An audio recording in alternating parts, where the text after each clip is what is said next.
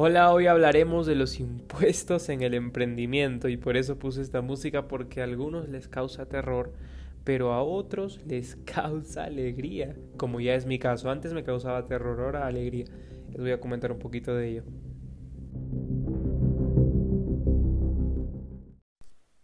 Bueno, vamos a hablar de este socio tan controversial, se podría decir, pero es todos los, todos los emprendedores, todos los empresarios tienen un socio, y yo siempre lo he dicho, ¿no? Si tú vas a emprender, vas a tener un socio, el cual se te va a llevar la mayor cantidad de tus ingresos. Y me dicen, ¿quién? La SUNAT. en otros países le llaman Hacienda. Ah, es una broma, eso siempre y cuando no sepas jugar el juego, ¿no? Pero bueno, les voy a comentar un poquito de, de mi experiencia con este tema. Eh, yo inicié a emprender a los 17 años y como era menor de edad y como el emprendimiento era pequeño y como la empresa con la que trabajaba era informal, traía unos jugos de Amalaki de Estados Unidos, eh, eh, no pagábamos impuestos, las ganancias no las depositaban sin ninguna declaración, etc. etc. Entonces yo no sabía que que esto era tan serio, entonces lo hacía y no sabía que se tenía que declarar, ¿no? No se debía tan, bueno, no se tenía, mejor dicho, ¿no? Hasta que llega un momento donde la empresa se formaliza. La empresa se formaliza, juntan a todos los socios que estábamos distribuyendo estos productos y nos dicen, ¿saben qué? Desde ahora en adelante se va a tener que pagar el 18% y al precio del producto se le tiene que aumentar obviamente el 18%.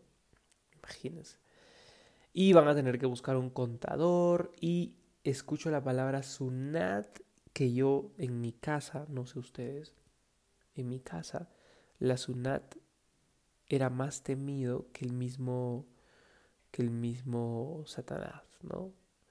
Porque mis padres habían tenido un negocio que dos, tres negocios que la SUNAT como bueno, no sabían cómo funcionaba la SUNAT, lo sabía. A mi papá como empleado la SUNAT le quitó muy buena parte de sus ingresos.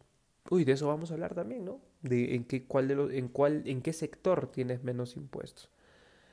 Eh, mi mamá puso una tienda que como no estaba declarando muy bien, algo así, pero bueno, o sea, y luego mi mamá se metió en una empresa de venta directa, creo que vendían ollas, y para cobrar necesitaba todo un lío, ¿no? Entonces ella me dijo, ah, mira, mi ganancia ha sido mm, unos miles de soles, y me están pidiendo contador, que de ah, lo voy a dejar y no, nunca más. Entonces, con esas referencias, eh, la Sunat era como un cuco para mí, pues, ¿no? Entonces eh, me dijeron a los 18 años ya, me dijeron, ¿sabes qué, Brian? Necesitas pagar impuestos. Y eso fue la primera gran barrera para yo dejar el emprendimiento por unos años, imagínense. Luego ya, hasta que dije, bueno, si quiero ser emprendedor, tengo que o sea, no hay de otra, pues, ¿no?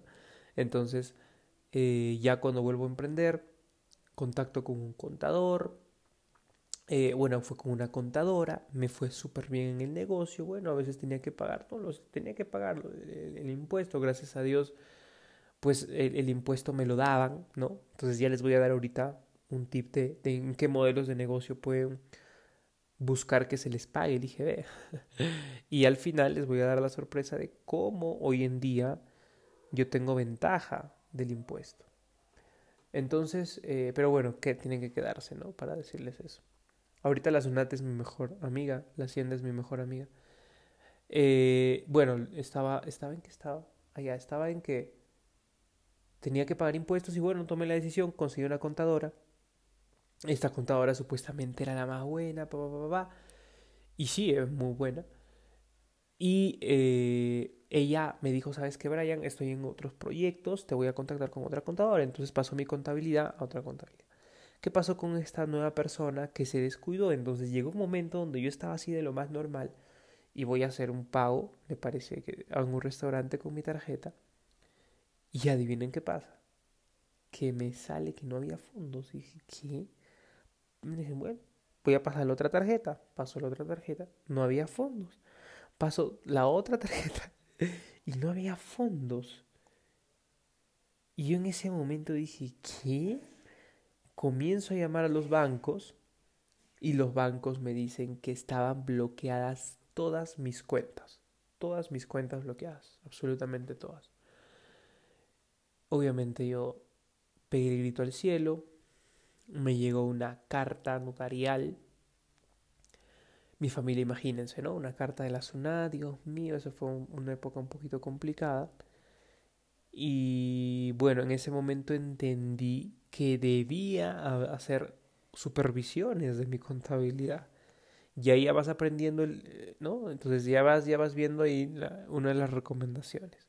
Yo no supervisaba la contabilidad de mi negocio. No la supe, yo confié, simplemente lo confié y dije, bueno, y no estaba supervisando que también se estaba haciendo, entonces no estaba supervisando que la contadora estaba haciendo un mamarracho y todo estaba haciendo mal y a veces ni siquiera declaraba.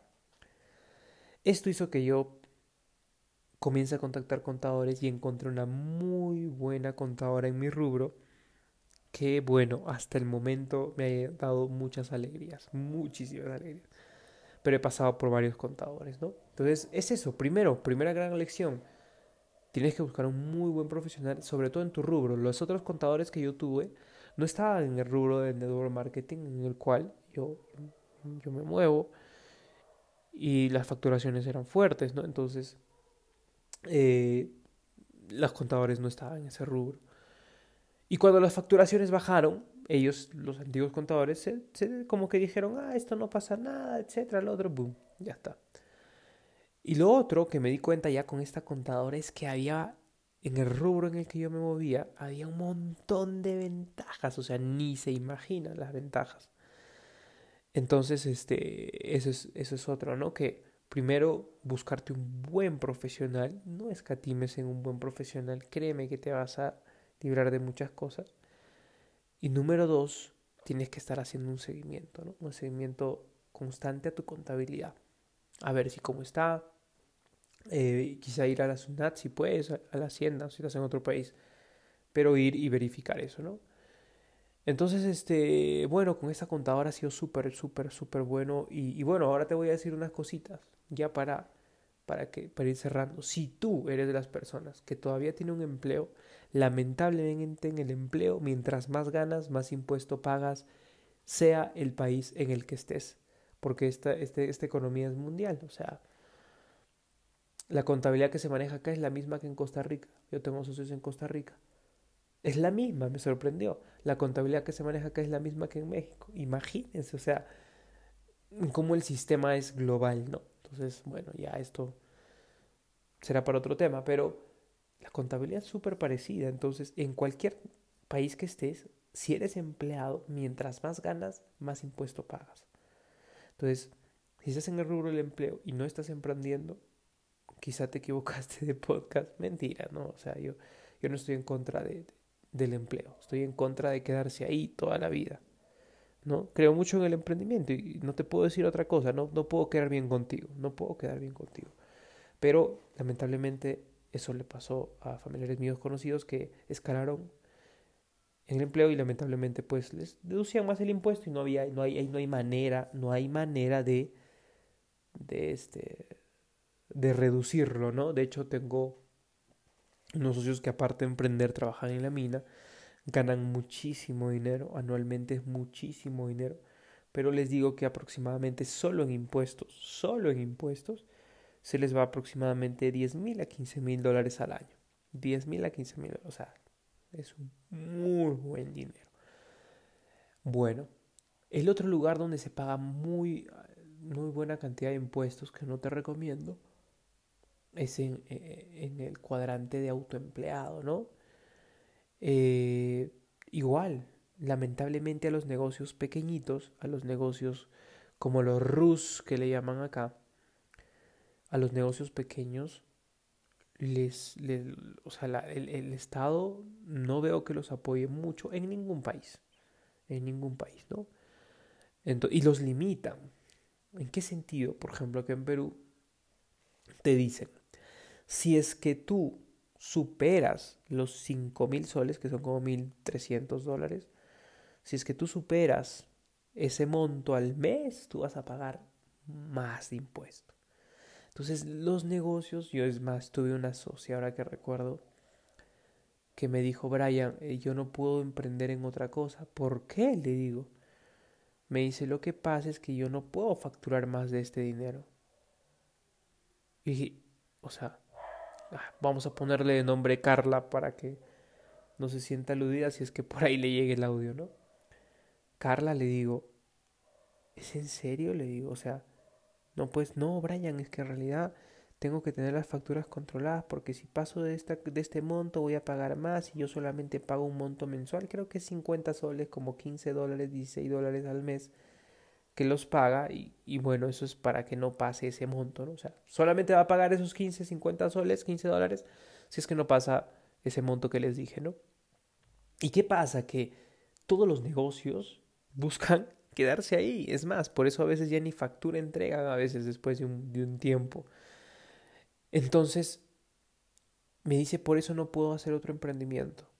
Y la verdad no me conviene porque si ahora me pongo en ese otro régimen que tú me dices, voy a tener que tener un contador y la verdad... Y en ese momento me voy a pensar y decía, wow, o sea, cómo el Estado te limita, ¿no? Y, y bueno, también mi recomendación es que si vas a hacer un emprendimiento, lo hagas pensando en grande y que te comuniques con un profesional, ¿no? Que, que te diga hacia dónde ir en temas de ganar impuestos. Yo me muevo en el, en el rubro del network marketing y gracias a Dios, gracias a Dios, en el régimen que estamos, pues nos permiten deducir impuestos por todo. Yo les digo, el celular con el que le estoy hablando, como es mi herramienta de trabajo, ha deducido impuestos el micro con el que les estoy hablando, cuando hago charlas, la laptop, eh, todo, eh, las bebidas nutracéuticas que consumo, porque yo soy el negocio, ¿no? o sea, yo soy mi negocio, mi transporte, todo se deduce, todo, todo, todo se deduce. Y a veces he salido en crédito fiscal, aunque no lo crean. ¿Por qué? Porque obviamente no soy tonto. Y, o sea, ¿no? Trato de pedir hasta el tema eléctrico, factura, transporte, factura, combustible, factura, todo, todo, todo es factura. Salgo a comer con el equipo y obviamente pido factura. ¿Por qué? Porque es mi equipo de trabajo, ¿no?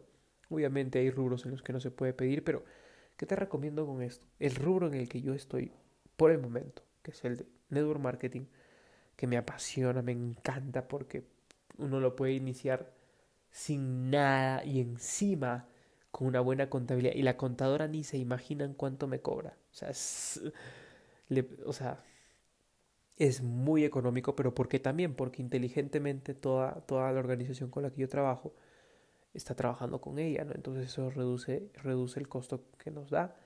Pero lo que he ganado en impuestos, amigos, y a esto voy, lo que he ganado en impuestos es increíble. Increíble, increíble. O sea, con decirles que el Banco de la Nación me deposita. Ya, con eso hasta ahí puedo llegar.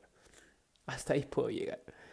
Entonces, eh, eh, vamos a resumir, ¿no? Primero, ten, ten, ten eh, un gran profesional, un gran contador. Número dos, haz auditorías. No tengo notas, ¿ah? estoy con la mente nada más. Número dos, ten, haz auditorías. que de hecho ahorita que lo pienso ya me toca hacer una. O sea, ver, ¿no? Cómo está. Tres, no escatimes como profesional, que es el primero, no haz auditorías. Ahí hay tres, muévete en rubros que te permitan reducir impuestos, que te permitan que la ciudad sea tu aliado, que Hacienda sea tu aliada. Y eso lo dice el libro, léete por favor el libro de Robert Kiyosaki, El cuadrante del flujo del dinero. Y ahí te vas a dar cuenta que la gente que se mueve en el cuadrante, dueño de negocio o inversionista, puede reducir impuestos. Las reglas del juego se han hecho para que los dueños de negocio inversionistas ganen. Por eso es que, y para que los empleados y los autoempleados eh, los, aniquilen, ¿no? los apabullen, como se dice. Por eso es que es muy importante que tú pienses en, crear sistemas o en, adquirir franquicias eh, que te permitan reducir impuestos. Entonces, léete ese libro, El cuadrante del flujo del dinero y te vas a dar cuenta que las reglas del juego se han hecho para la gente que se mueve en el cuadrante D y en el cuadrante I. Y es importante eso de ahí, importantísimo. Y con eso, y con un buen contador, contadora, que bueno, si estás en el rubro del network marketing o quieres incursionar, te puedo pasar su contacto. Y la verdad que luego vas a querer darme un beso, un abrazo, porque es increíble. Y bueno, para ir finalizando, eh, si eres de las personas que escucha este audio y dices, uy, qué miedo, por eso no emprendo, olvídate. O sea, te voy a decir algo. Si o si quieres tú crecer, si quieres estar en la economía, salvo que seas un ermitaño, vas a tener que pagar impuestos. Es más, te digo algo. Por todo lo que tú consumes, por todo lo que tú compras, estás pagando impuesto. Te aseguro que has ido a, una, a un restaurante, ¿sí o no? ¿Y qué pediste boleta? ¿Y sabes qué? Ahí perdiste dinero. Te aseguro que fuiste de viaje, ¿sí o no? ¿Y qué pediste boleta? Te aseguro que estás perdiendo dinero. Te lo firmo. Cada vez que compres algo, fíjate el 18% que es en Perú o en tu país, creo que en Panamá es 6%, Ecuador 12%, ¿no? Creo que Perú tiene una de las más altas junto a Argentina, me parece. Creo que Chile es 13-12%, no lo sé. Pero cada vez que compres algo y no eres emprendedor, no estás, y no, no estás reduciendo impuestos, míralo como gasto para que sepas cuánto estás perdiendo. Entonces, cada vez que vas al supermercado y compras algo y ves que dice impuesto, no sé, 10 dólares, 15 soles, 7 dólares, di, uy, esto lo podía haber ganado. Y ahí es donde te vas a dar cuenta que tienes que lanzarte al emprendimiento, pero en el cuadrante derecho. O negocios que vayan al cuadrante derecho. Importantísimo. ¿Ok? Brian, estoy en negocios que no hacemos nada de eso. Son negocios, pues, que tú metes dinero y por llamar gente te voy. Ay, ay, ay, ay, espera, espera, espera, espera.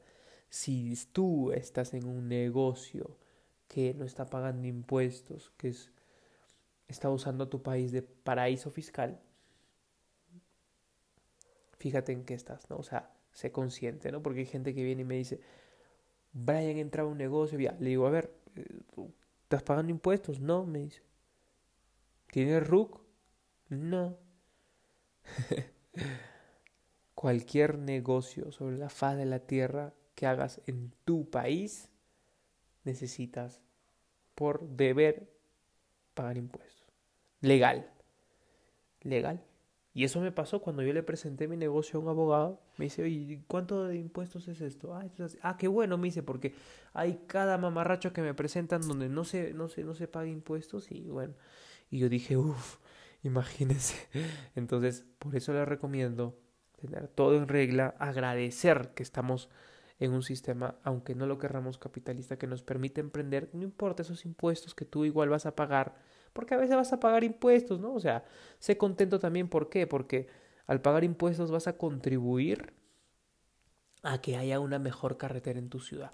Sí, pero se roban, ya que se roben el 99%, ya no importa, con el 1% están construyendo colegios, hospitales, carreteras, etcétera, etcétera, etcétera. Gracias a que tú mueves la economía, gracias a que tú trabajas y no importa si es que pagas todo el impuesto. Porque tengo socios que dicen, ¿sabes qué, Brian? Yo soy demasiado correcto y yo quiero pagar todo el impuesto a mi país. Y excelente. ¿Por qué? Porque estás contribuyendo a que haya una mejor ciudad y a que se mueva la economía como están las reglas ahorita, que algunos dicen que va a colapsar, estoy seguro de eso, pero por el momento estás contribuyendo bien. Pero si eres una de las personas que no quiere pagar impuestos, que no está haciendo nada de eso, pues en ese caso no estás contribuyendo tampoco, ¿no? Entonces, ¿cómo exiges, ay, que haya una mejor educación, ay, que esté mejor la carretera, que esto mira cómo está? Si es que ni siquiera estás moviendo el mundo empresarialmente, económicamente, y porque cuando uno genera ingresos también compra, y cuando compra paga impuesto, entonces está el dinamismo, ¿no? Entonces, desde ese lado te digo, edúcate y todo lo que te he dicho, ¿no? Bueno amigos, espero que te haya servido este podcast y nos vemos la siguiente cuando nos tengamos que ver. Y bueno, si me han sentido, no sé si han sentido un poquito resfriado, sí, bueno, me estoy tomando unos nutracéuticos acá para que de hecho de esto que compré también pedí factura. Eh, estoy tomando nutracéuticos para que mañana amanecer súper, súper bien, porque, bueno, dormí con una de las ventanas abiertas y bueno. Fuerte abrazo, cuídense mucho Nos vemos la siguiente.